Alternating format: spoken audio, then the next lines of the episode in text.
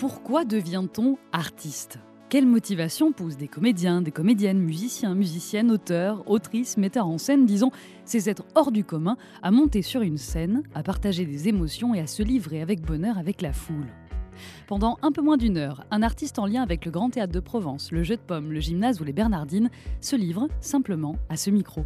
Un entretien sans phare, un dialogue à nu, à travers les quatre lieux emblématiques du groupe Les Théâtres, dirigé par Dominique Bluzet, entre Aix-en-Provence et Marseille. Une programmation riche et multiple, danse, musique, théâtre, cirque, humour sur un territoire de création. Quel beau terrain de jeu pour une journaliste comme moi. Vous entendrez des voix parler des arts de la scène, bien sûr, mais aussi de parcours, de l'enfance, de combat, de désir parfois et de doute aussi. Mieux comprendre la vie d'artiste, voici le but de notre podcast. Je m'appelle Mélanie Masson et je vous invite à entrer dans le monde merveilleux de la scène, là, maintenant, tout de suite. Le son de la scène, une série de podcasts imaginés par les théâtres.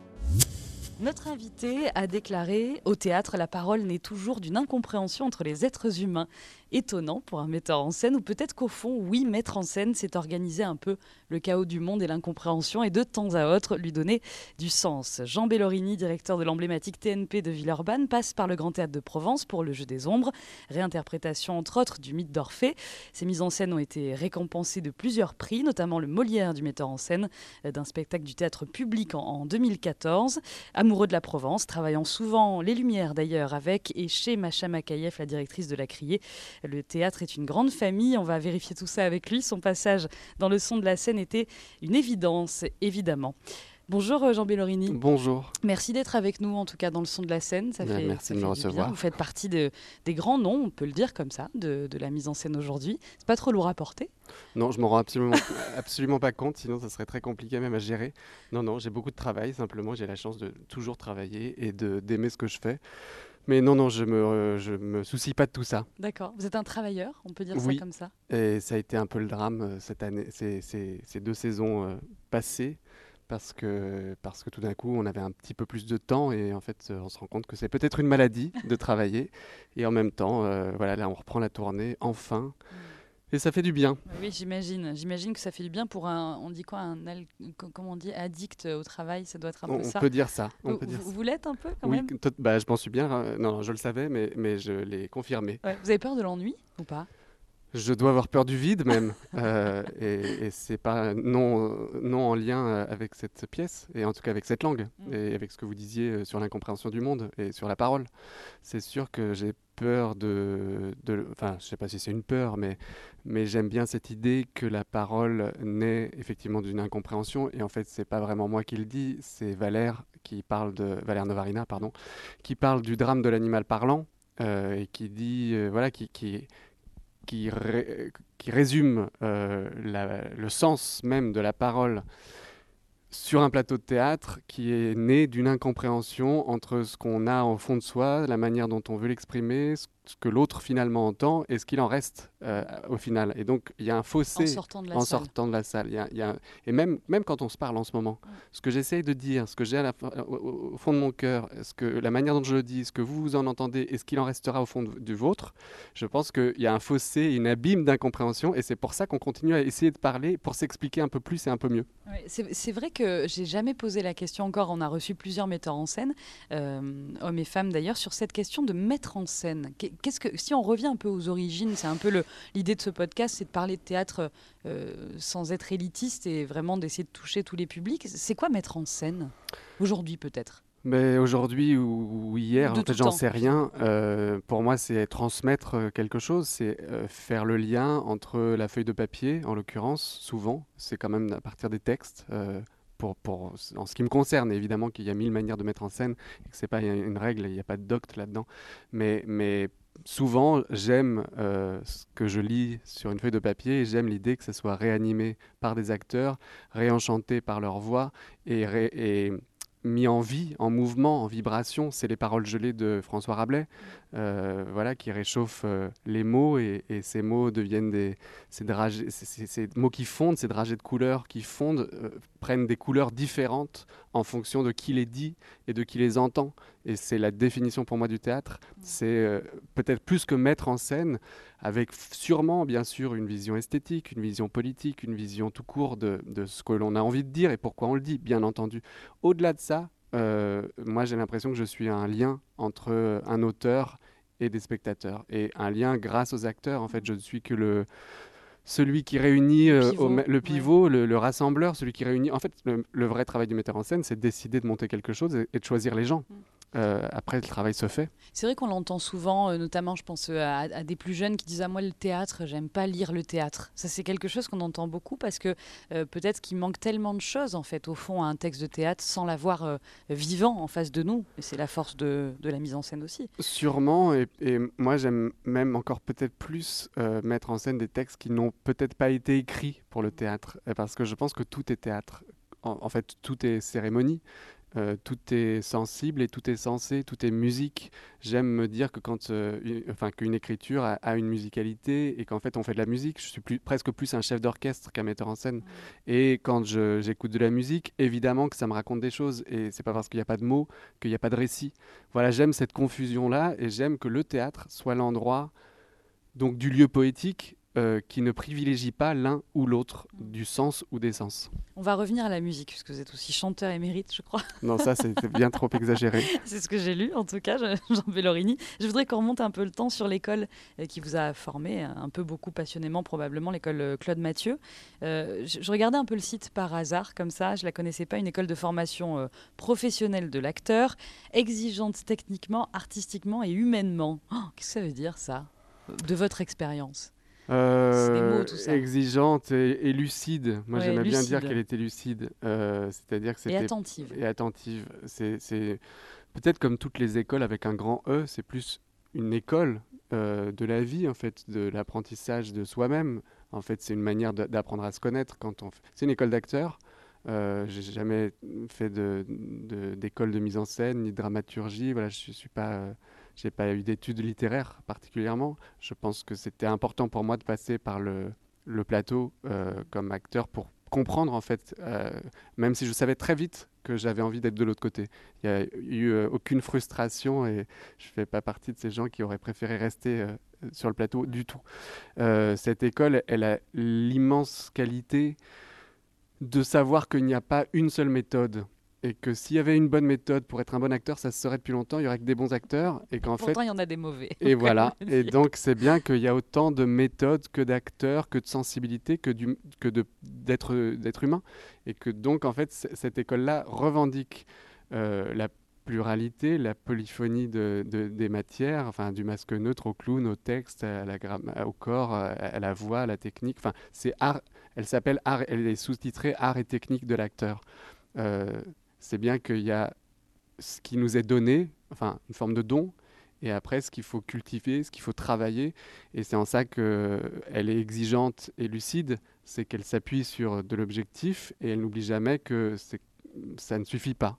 Et, disons que faire une école de théâtre, pour moi, c'est apprendre à travailler euh, simplement. Parce qu'on est souvent, euh, en tant que comédien, confronté à une forme de solitude ou même oui, euh, une direction pas forcément euh, toujours euh, très claire, même sur un plateau.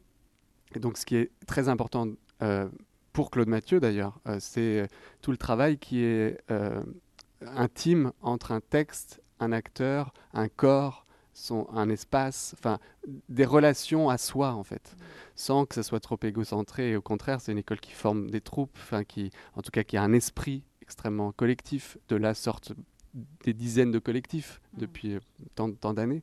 Et effectivement, nous, euh, en sortant de l'école, euh, y a, on a formé une troupe, on a fait nos premiers spectacles, et dans le jeu des ombres, il y a encore plusieurs acteurs qui étaient dès le début, en 2001, au sortir de l'école.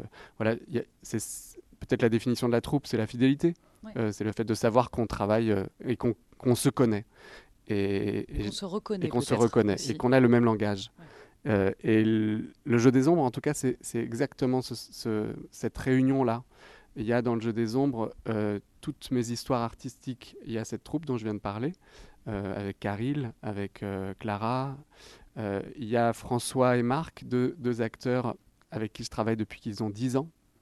parce que j'ai tout de suite, j'étais en première et j'ai commencé à, mettre en scène des enfants là où j'étais à Paris. François et Marc, ils étaient en sixième. Donc entre leur sixième et leur terminale, je les ai mis en scène tous les ans. Après, ils ont fait Claude Mathieu. Je les ai eus comme prof pendant trois ans. Après, l'un, ils sont rentrés au conservatoire. Et puis après, il y a eu Rabelais, il y a eu euh, La Bonne Âme de Brecht, il y a eu Karamazov. En fait, on, travaille objectivement ensemble depuis euh, euh, bah, ouais, 99, quelque chose comme ça. Cette histoire de troupe, euh, justement, pour euh, vous et chez vous, elle est, importante, Jean Bellorini, vous le dites encore. C'est euh, peut-être combler la solitude du metteur en scène, de l'acteur, de l'auteur, c'est ça? C'est sûr qu'en tout cas, la vie de théâtre, c'est une vie de partage. Enfin, en tout cas, c'est une histoire, une aventure avec, avec, des, oui, avec des frères, avec des, avec des amis, avec des. C'est en rien, en tout cas pour moi, c'est en rien un acte qui peut se réaliser seul, y compris quand j'ai pu faire des spectacles plus petits ou avec moins de monde sur le plateau. C'était quand même euh, avant tout un quelque chose de l'ordre du partage et, de la, oui, de l'amitié en fait, même de l'affection. Enfin, je sais pas très, enfin, oui, on dit troupe, c'est sûrement ça. le sens, c'est la continuité du travail, le fait d'assumer, de chercher tout le temps et de pas savoir exactement ce qu'on va faire quand on recommence un nouveau spectacle et aussi cette, cette question de, ouais, de famille. En fait, c'est aussi pour ça que j'ai voulu euh, tout de suite diriger un théâtre. C'est parce que j'avais une famille et qu'on ne peut pas garder sa famille si on n'a pas de toit. Mm. Et que c'est aussi simple que ça, en fait. On va revenir à la direction du, du, théâtre. On, dirait que vous avez jamais douté dans votre carrière un peu que ça a été très... Euh, fluide euh, en un sens. J'ai lu que vous avez été touché par la grâce dans un des articles. C'est pas moi qui l'ai dit. Regardez, non pas du tout, mais c'est joli en tout cas. Euh, est-ce qu'il y a eu des, des moments vraiment difficiles, des moments où on se dit j'arrête? Non, moi je sais que je m'étais donné 10 ans. je m'étais dit très clairement, si je ne suis pas autonome, hmm. financièrement, libre, quand j'ai à 18 ans en fait, quand j'ai commencé à me quand je me suis dit que j'allais faire ça, euh, je ne savais pas exactement ce que j'allais faire, mais je m'étais dit, voilà, dans 10 ans, si, je ne suis pas euh, au moins financièrement libre, euh, je ferai autre chose. Donc ça, c'était important de, comme, comme date butoir. Enfin, comme, voilà, c'était pas infini. Ou... Et puis, il y, a eu l'école, il y a eu la troupe, il y a eu l'enseignement, il y, y, a eu les opéras.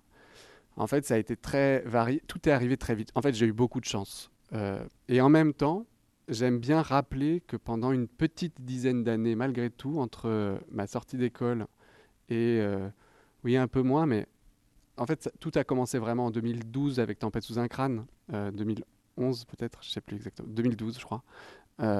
donc disons qu'entre 80, oui, 99 et 2012, il y a quand même une bonne dizaine d'années où franchement c'était normal, mais, mais j'ai cherché, j'ai galéré, on n'avait pas de sous, euh, on travaillait, euh, euh, on, avait, on louait une cave à plusieurs et on, et on travaillait la nuit parce que plusieurs d'entre nous avions un vrai métier. Donc on travaillait de 18h à 3h du matin.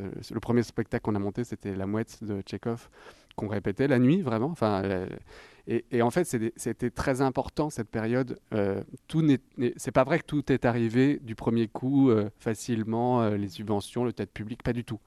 Il y a eu des rencontres très très importantes avec bah, deux femmes euh, très importantes pour moi. Nicole Gauthier, qui était directrice de du théâtre de la Cité internationale, qui est une grande directrice de théâtre en France, euh, et Ariane Mouchkine, euh, directrice et metteur en scène du Théâtre du Soleil. Voilà. Rien quand même. Eh ben, j'ai eu la chance de faire mes premiers spectacles chez l'une et chez l'autre, et de dans deux familles différentes, mais tellement complémentaires qui ont fait que l'une m'amenait euh, un toit et euh, la liberté de faire, l'autre m'amenait une première, euh, un premier pied dans le tas de public, dans le réseau subventionné. Et au fur et à mesure, ben, ça s'est enchaîné très très bien. J'ai tout de suite cherché un toit, j'ai tout de suite candidaté.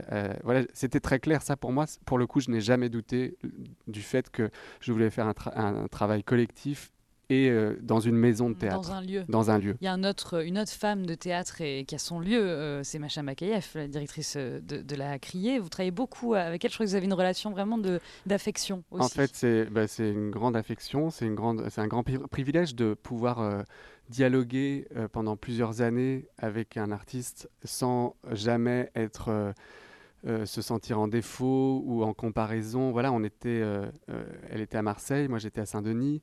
elle faisait, les, elle fait les costumes de mes spectacles, je, fais les lumières de ces spectacles. Pour une fois, on est dans une forme de coproduction réelle sans un centime d'argent, mais c'est un vrai, une vraie manière de produire et de coproduire. Un troc, presque. Oui, en fait, un partage, un échange profond, artistique. Et, et ça, c'est rarissime, en fait, parce que évidemment que c'est une illusion, enfin, que ça ne peut pas se décréter, on ne peut pas demander à quelqu'un de travailler avec un autre directeur de tête, ça ne se fait pas comme ça. Euh, enfin, ça serait monstrueux. Mais là, c'était un vrai choix, ça, dure depuis plusieurs, euh, bientôt dix ans, je pense. Euh, et, et c'est merveilleux de pouvoir continuer à, juste à, on est assez, pour le coup, je suis très proche et, j'ai un vrai collectif et mes acteurs sont fidèles et, on, a une grande famille. Mais par contre, la famille du théâtre, je pense qu'elle est plus compliquée. Oui. Et c'est assez rare. Comme, une famille, hein, en, fait. Sûrement, mais comme une famille éloignée. Euh, où on retrouve euh, les, tantes qui se sont fâchées avec nos parents depuis des années. Et, on ne sait pas pourquoi. Et on ne sait pas pourquoi, et on comprend 20 ans après peut-être pourquoi. Mais en tout cas, c'est sûr que euh, je n'ai pas eu la chance d'avoir des, sur la durée un dialogue artistique avec un autre artiste comme celui que j'ai avec Macha Makeyev, qui, qui, est évidemment non seulement euh, nourricier, mais porteur, enfin, euh, qui donne du sens à, tout. Mm. Et, moi, c'était mes souvenirs de quand j'étais petit, en fait. Les des chiens, c'était voilà, c'était quelque chose de très important. Et quand j'ai osé pour la première fois lui demander de faire les costumes de, c'était la bonne âme du Szechuan de Brecht, euh, et je lui ai dit en fait, j'ai toujours demandé aux, costumières, aux costumiers qui travaillent avec moi, au fond, j'en arrivais toujours à, citer Macha Makeyev en disant c'est des, des, vêtements, c'est des habits, c'est pas des costumes qui seraient inventés, qui ne viendraient de nulle part. C'est des, oui, des, des, des habits, des objets qui ont vécu, qui, qui, ont, qui, vivent sur le plateau, qui transportent en eux des antériorités. Enfin, mm. c'est la métampsychose de, de Proust. C'est et tout ce cette poétique du désastre, comme elle le nomme. Euh, voilà, fait évidemment partie de manière inconsciente de, tous mes spectacles et de toute l'esthétique que j'aime. En ce moment même, elle est au TNP en train de concevoir euh, l'exposition qu'elle avait fait d'ailleurs à, Avignon euh, et à Aix, mmh. Trouble Fête. Euh, voilà, elle, c'est évidemment très différent parce que c'est lié au, lieu, à l'espace, à la géographie du théâtre en l'occurrence.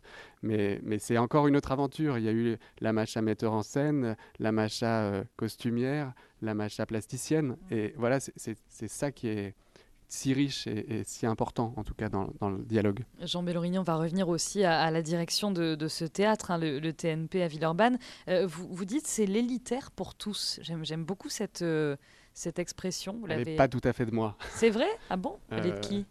De vitesse. ah oui, d'accord, vous l'avez repris alors, ouais, bah, effectivement. Il y a plein de gens qui ont repris, après, il y en a qui ont dit que c'était pas tout à fait eux non plus. Enfin, bon, c'est ça, hein, le théâtre, en tout on cas, reprend les mots des autres aussi. Exactement. Et ça veut dire quoi pour vous? Mais ça veut dire que euh, le populaire, il y a une grande. le théâtre public, pour moi, par définition, doit être populaire. C'est le théâtre euh, du public. Euh, très concrètement. Qu'est-ce qu'on définit comme populaire? Parce que c'est un terme qui est malheureusement qui est très dévoyé. difficile. Et c'est pour ça que j'aime bien, de, je triche souvent, et quand je dis TNP, Théâtre National Populaire, en fait pour moi c'est Théâtre National Poétique.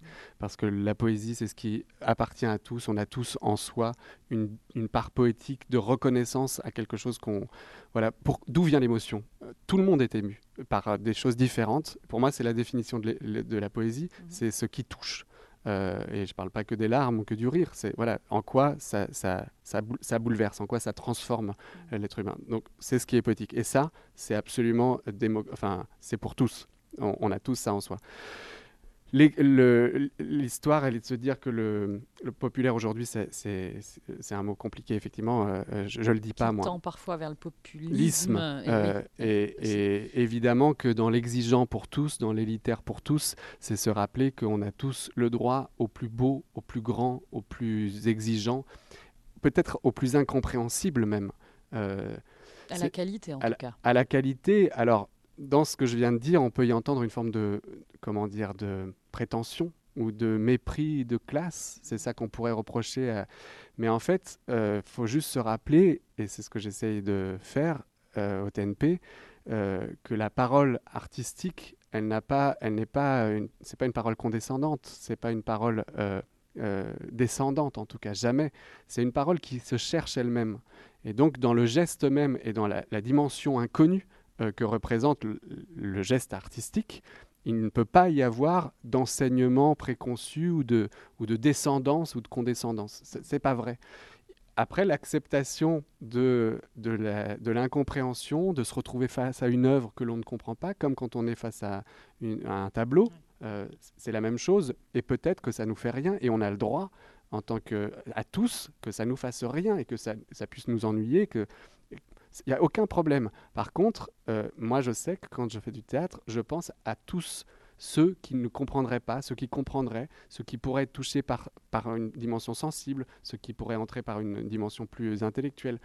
Et c'est en ça que le, que le jeu des ombres, euh, ce texte de Valère Novarina, pour moi était un peu une déclaration. Euh, c'était mon premier spectacle que je devais faire en tant que directeur du TNP ça aurait dû être un spectacle que j'aurais dû créer à Avignon, dans, la cour d'honneur. Voilà, qu'est-ce qu'on fait quand on, est invité dans la cour d'honneur? J'allais pas faire Lorenzaccio euh, ni le Cid. Euh, j'avais envie d'inviter de, un, un, auteur vivant euh, pour écrire pour la cour. et j'avais surtout envie de célébrer, enfin je dis tout le temps ça, mais les noces du théâtre et de la musique de dire qu'en fait tout ce qui est musique et théâtre, tout ce qui est théâtre et musique, tout ce qui est sensible est rationnel, tout ce qui est irrationnel est euh, émotionnel, tout ce qui est décatégoriser en Exactement, et de dire qu'on a le droit au beau. Le beau, c'est de l'esthétique, c'est du sensible à l'oreille, c'est du sensible à la vue, c'est du sensible à, l'âme et, à la tête aussi. Et, donc, au fond, l'exigeant et le populaire, c'est ne rien faire euh, par euh, souci de de médiocrité. Il de, de, n'y a, aucune démarche qui peut être euh, rabaissante ou en tout cas, euh, à aucun moment, on doit jamais se dire que ça, ce serait plus facile d'accès. Il faut tout faire pour rendre plus accessibles les œuvres, mais il ne faut pas transformer l'œuvre pour soi-disant la rendre accessible. Ça voudrait dire qu'on sait ce qui est entendable par telle ou telle personne. Or, par définition, l'être humain peut tout entendre ou euh, et, être. Euh, on ne peut pas savoir, on ne peut pas comprendre avant ce qui, en quoi il va être touché ou pas. Peut-être mettre à niveau, mettre à la portée d'eux plutôt que de mettre à niveau. Euh, oui, oui. Enfin, ce terme-là est plus intéressant. C'est sûr, c'est la démocratisation plus que la démocratie. voilà, c'est toujours la même histoire. toujours, elle revient celle-là. Qu'est-ce qui vous émeut, vous, Jean Bellorini C'est quoi votre dernière émotion? Vous pouvez me dire une vidéo de chat, je vous en voudrais pas, il n'y a aucun problème. Non, je vous jure que c'est pas une vidéo de chat. euh, non, une... Ma dernière émotion, c'est à, la montagne, euh, un sentiment de solitude et en même temps de, de, de se sentir en vie et de, de regarder loin. Euh, voilà, c'était un sentiment euh, très, très, aucune réflexion derrière. D'accord, juste être là. Être là, se sentir là au monde. Non, c'est quand même pas une période facile. Euh, toutes ces reprises, toutes ces accélérations, toutes ces difficultés.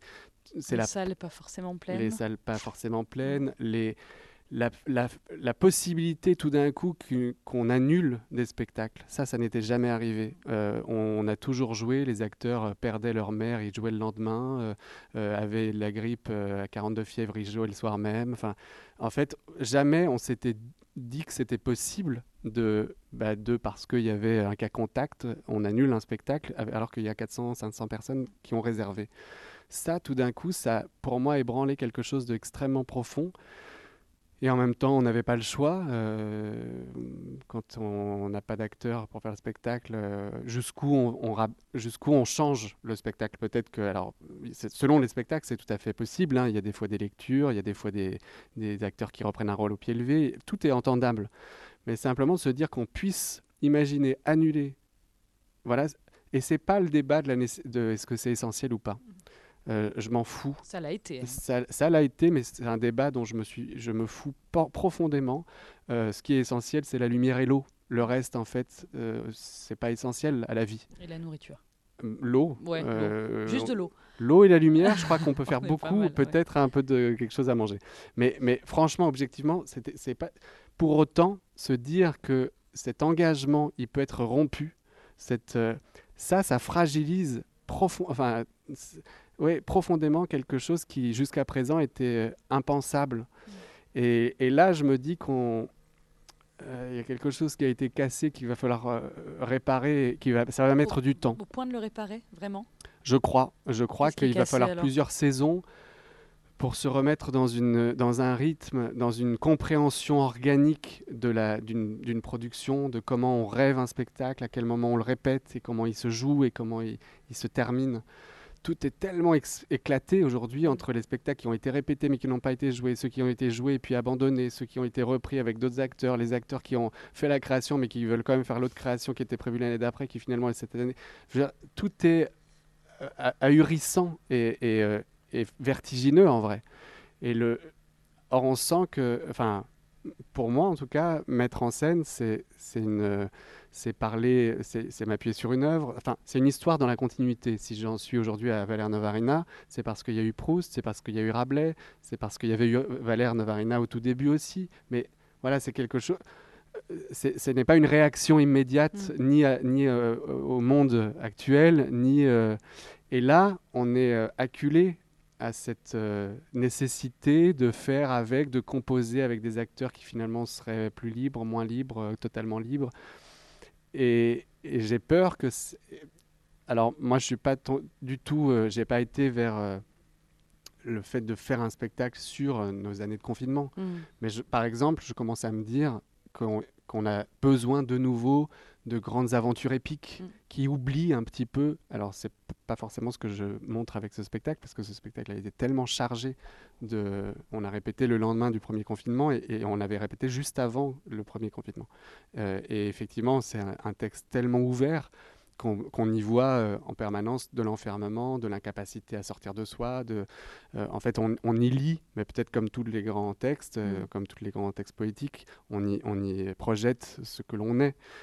Pour autant, c'était pas. Euh, alors, si c'est aussi un, spectacle qui est un hommage à, tous nos êtres perdus, à tous nos morts, à toutes nos âmes euh, en peine, toutes nos âmes oubliées.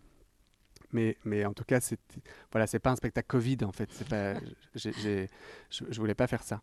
Et, et pourquoi je raconte ça? Parce qu'on a besoin d'aventures épiques. On a, on a besoin peut-être de se relancer dans des histoires, des grandes aventures épiques. On a besoin de, de rire, on a besoin de... Ça, ça, on le sent de manière plus large.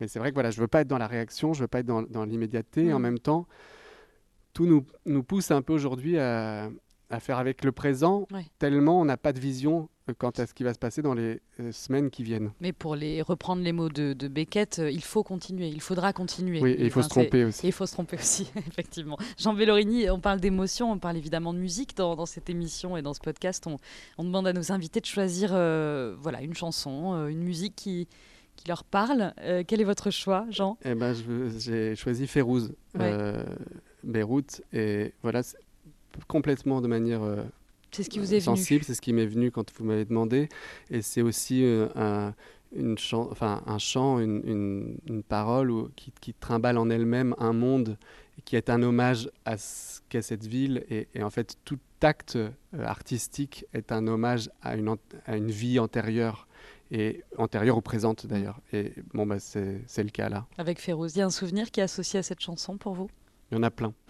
Euh, allez, euh, bon, non. Ben, on, ne le dira pas ici. Allez, on, convaincra les souvenirs de celles et ceux qui l'écoutent. Jean Bellorini avec nous et Férouz pour son choix musical dans le son de la scène ici euh, au Teddy Bar. Voilà le prolongement de la scène du Grand Théâtre de Provence à Aix-en-Provence avec les théâtres. À tout de suite. Les من قلبي سلام لبيروت وقبل للبحر والبيوت لصخرة كأنها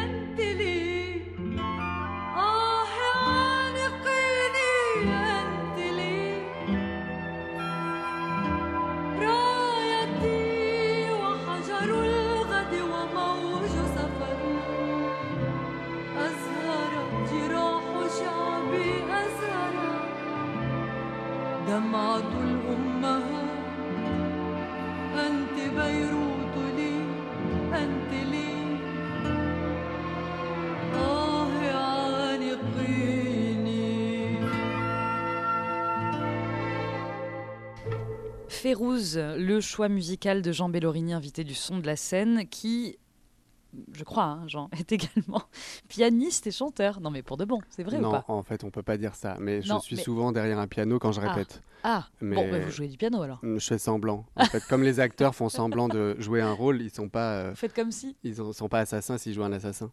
Bon, bah, pareil, quand, je, suis un, piano. Voilà. Mais c'est vrai que c'est une manière de diriger que j'ai.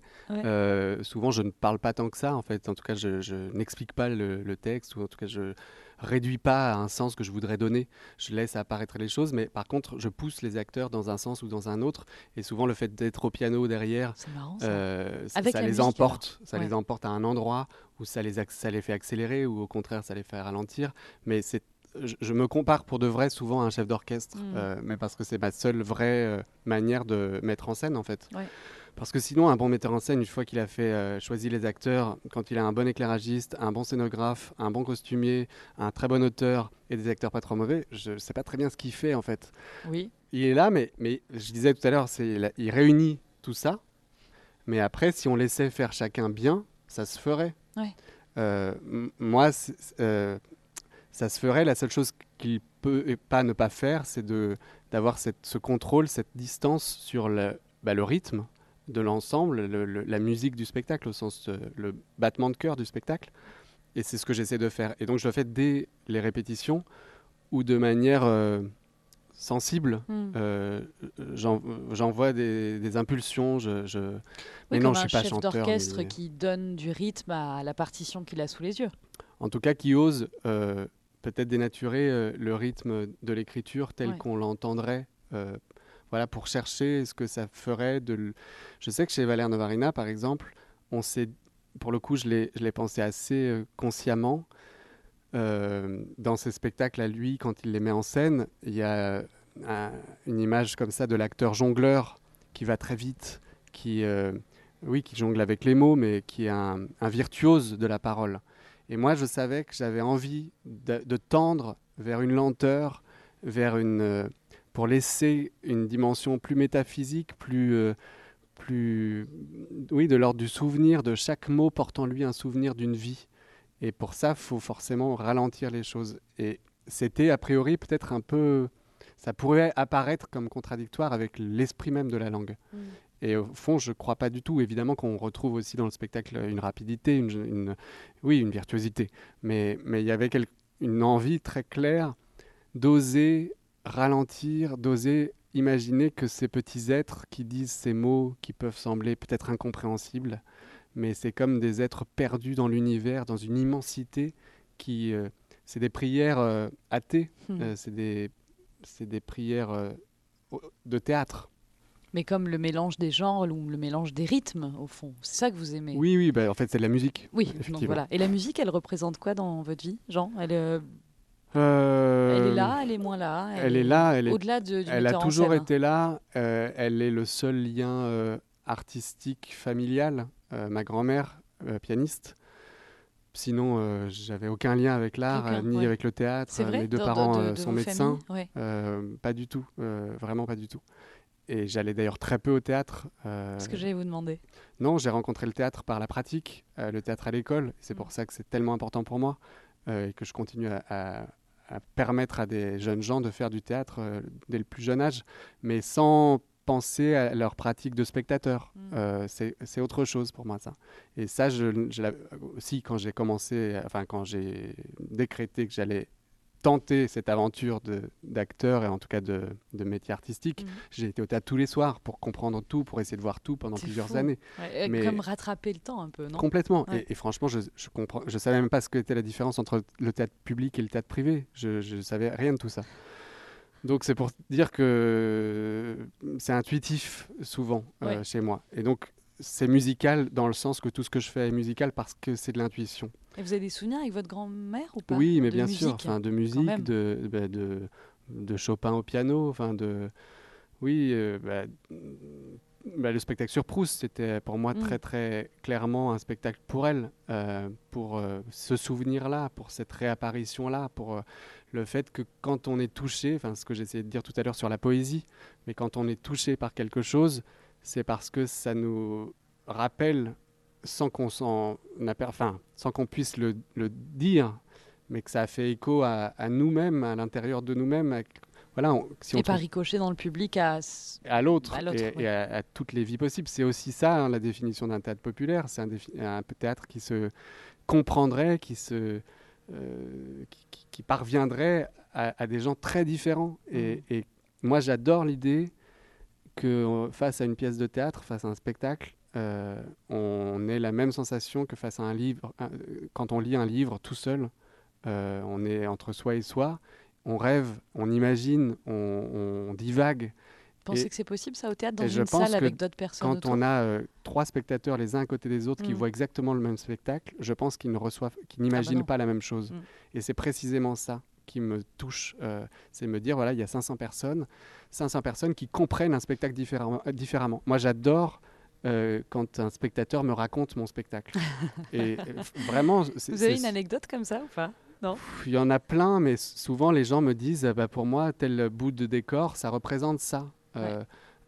alors que pour moi, c'était autre chose. Et, en fait, d'ailleurs, c'est la seule règle que je me fixe. Il faut que tous les signes que je, que je garde d'une mise en scène soit euh, interprétable à l'infini presque, en tout cas euh, de, plusieurs façons. Comment vous réagissez à la critique du coup professionnelle hein? Je, je eh pense pas ben, populaire, eh ben, on est très sensible évidemment. Et Parce que là euh, c'est qu'une seule interprétation. C'est une vision, c'est un regard. C'est une vision qui va déterminer pour autant si oui ou non on va aller voir la pièce. Eh ben c'est difficile à répondre. Ça vous obsède un peu ou pas tant que ça? Très honnêtement. Très honnêtement, bien sûr que si. Euh, qui, qui, peut dire qu'il est indifférent à quelqu'un qui dit j'aime ou j'aime pas? Oui. Comme pour ceux qui disent pour moi le, un César ou un Molière, je m'en fiche. Mais pas sûr qu'au fond ce soit si vrai. Je, je, doute aussi mm. de ça. Mais pour autant, dans un sens comme dans l'autre, avec un peu de pas d'expérience parce que c'est un trop grand mot, mais une fois que c'est arrivé vraiment bien dans un sens et aussi dans l'autre, on a dit que c'était extrêmement bien et, après, on, y a peut-être un peu trop cru à ce moment-là, mais mm. quand on a vu après qu'on a dit que c'était extrêmement pas bien et qu'on voulait pas y croire, on se dit qu'à partir de maintenant, il faut au moins avoir la sagesse de ne pas euh, se laisser euh, ni dans un sens ni dans l'autre trop trop entamer. Mm. Euh, mais si, bah, bien sûr qu'on, bien sûr que c'est important, bien sûr que c'est en fait, on ne fait du théâtre que pour les gens et, quand les, ils font partie des gens. Mm. Après, de plus en plus, je, je, ce qui compte, c'est qu'il y ait une analyse et que ça ne soit pas de l'ordre justement de j'aime ou j'aime pas. Mm. Et que c'est un métier et que c'est. Euh, voilà, il y a quand même quelques journalistes euh, qui ont euh, un parcours, des références et, un parcours de vie de spectateurs qui peuvent mettre en, regard les, les, œuvres les unes face aux autres. Et, et ça, c'est intéressant. Après, euh, non, c'est une question un peu euh, difficile. Non, non, je, ça fait beaucoup de mal, bien sûr. Bien sûr. Et c'est surtout quand la sensibilité et l'émotion est au cœur d'une création, d'une mise en scène, euh, comme toujours. Oui, disons que j'ai quand même eu un peu de chance pour l'instant de ne pas avoir été trop égratigné ou cassé, éraflé, écorché. Oui, c'est ça. Pour revenir aux, auteurs, il y a du Brecht, de Dostoevsky, Tchekhov, Hugo. Il y a quand même des hommes forts et très engagés qui reviennent dans il n'y a pas assez de femmes, vous Non, pas du tout. Ah non, c'était pas. Non, ça, aurait été mon genre de dire ça, mais pas du tout. Non, non, je pensais plutôt à des, des gros morceaux, quoi. Voilà. En fait, c'est aussi souvent des, des paris. Hmm. C'est-à-dire des moments où je me dis, Jean en tout cas, j'aime m'attaquer à des choses que je ne connais absolument pas et qui, je sais, vont me nourrir pendant plusieurs années. Euh, quand je m'attaque à Rabelais, je connais rien à Rabelais, je sais juste que je trouve ça fou et a priori très intéressant. Et je connais la fable des paroles gelées et je me dis tiens autour des paroles gelées on peut faire quelque chose. Mais en fait tout le tout le la curiosité, tout l'engagement, il naît du fait que je, vais pouvoir découvrir, qu'on va pouvoir en fait avec tous les acteurs découvrir et travailler pendant deux ans à un monde nouveau.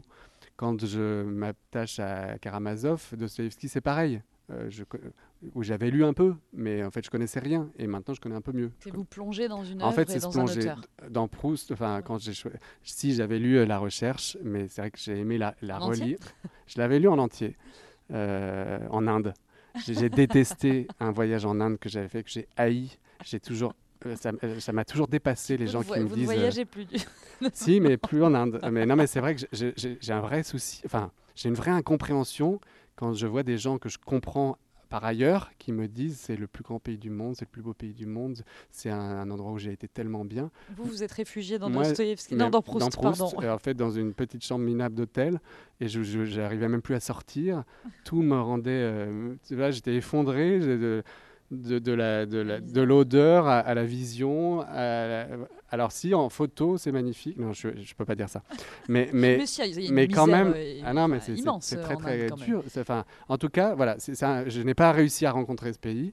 Et ça m'a permis quand même de lire La Recherche, de rencontrer Proust. Donc à Paris toujours. C'était il y a longtemps. Hein. À Paris. C'était il y a très longtemps. Et du coup, euh, j'ai osé me dire à un moment donné avec Camille de la Guillonnière, allez, on le relit en entier à voix haute tous les deux. C'était dans mon petit bureau à Saint-Denis au TGP. Et, euh, et, on, en fait un on essaye d'en faire un spectacle. Et puis après, il y a eu la rencontre avec Hélène Pataro, qui est cette comédienne avec qui euh, joue Camille dans le spectacle, et qui a encore donné une nouvelle dimension euh, à, notre instant de Proust. Hmm. Jean Bellorini, on arrive euh, tranquillement à la, fin de cet échange et vous avez choisi un, texte pour nous. Je vais vous demander de, nous le lire juste dans un instant. Mais euh, avant ça, peut-être on pose cette question aussi à tous nos invités, qui est pas toujours évidente. pour le coup, il y a toujours des visages un peu étonnés. c'est la suivante, c'est qu'est-ce qu'un artiste? Pour vous, Jean Bellorini, c'est quoi? Bah, Je disais tout à l'heure, c'est quelqu'un qui cherche. Vous, ça y est, vous. non, non, franchement, j'en sais rien et je serais bien mal avisé de dire quelque chose de certain. Mais pour moi, c'est quelqu'un qui ne sait pas et qui, euh, en même temps, tente d'y voir un peu plus clair. Et après, j'adore euh, plusieurs répliques de, de Valère, enfin, mais euh, c'est éclairer le monde en, en faisant le noir. c'est fermer les yeux pour y voir mieux. C'est voilà, c'est cette contradiction apparente qui est en même temps une révélation profonde. Hmm. Euh, ce que je sais vraiment, c'est en tout cas la différence entre euh, la science et, l'art, euh, voilà, c'est ce, qui est compréhensible, qui peut trouver sa logique, et ce qui ne la trouvera jamais, même dans sa, son évidence il n'y aura jamais d'explication logique à l'œuvre d'art. Un artiste, c'est quelqu'un qui cherche constamment. Euh, pour moi, c'est ça. Enfin, en tout cas, je, n'y vois que cette constante-là. Il cherche quoi? À, peut-être à, s'expliquer lui-même, à se définir en tant qu'être humain au milieu du monde. Mmh. Euh, ou à, répondre à son incompréhension Sûrement. sûrement. Pour boucler la boucle de sûrement. ce que vous disiez sur le langage, effectivement. Comme quoi on est à peu près cohérent finalement. On est plutôt pas mal. C'est ce qui arrive souvent dans cette émission. Juste pour revenir aussi au lieu où on se trouve en ce moment, donc le Grand Théâtre de Provence, euh, votre lien avec les, théâtres, euh, voilà, ce, ce, est-ce qu'il y a un lien particulier ici avec la région je, sais, hein, notamment. En tout cas, c'est très important euh, de revenir dans les lieux où on joue avec des spectacles différents. Il y a une histoire, euh, j'adore quand un, spectateur me parle du spectacle des deux, années précédentes. Mm. Et que, voilà, c'est aussi pour ça que je voulais diriger un théâtre, c'est pour construire une relation avec des, avec des gens. Euh, et, c'est le cas ici avec Dominique Bluzet ou, Bien sûr, et puis en l'occurrence c'était au jeu de paume, mais avec Aix, quand on y a fait Eris Mena de Cavalli il y a quelques années. Euh, et puis avec cette région, avec Avignon, pas loin, avec, euh, enfin en, tout cas, euh, à chaque fois qu'on vient ici, on est un peu en vacances et c'est pas mal. vous avez beau temps en plus. Bah, même en février. Voilà, exactement, surtout en février. Jean Bellorini, juste un mot, vous avez l'air, ce que vous me donnez comme impression, et je, suis heureuse de vous rencontrer ici dans le son de la scène, c'est d'un bon élève. Est-ce que, ah, est que, vous avez vos failles aussi? Est-ce que vous avez vos, voilà, vos, parts d'ombre, puisque le, jeu des ombres, c'est votre spectacle ah bah, Sûrement, j'en ai beaucoup. Vous les connaissez? Euh, Non, c'est peut-être une incapacité à être euh, complètement euh, joyeux et, C'est vrai? et alors que je sais que ça devient indécent de le dire à ma place. Et pourtant, j'essaie de me le rappeler souvent que j'ai de la chance et qu'on y arrive et qu'on fait beaucoup de choses et que.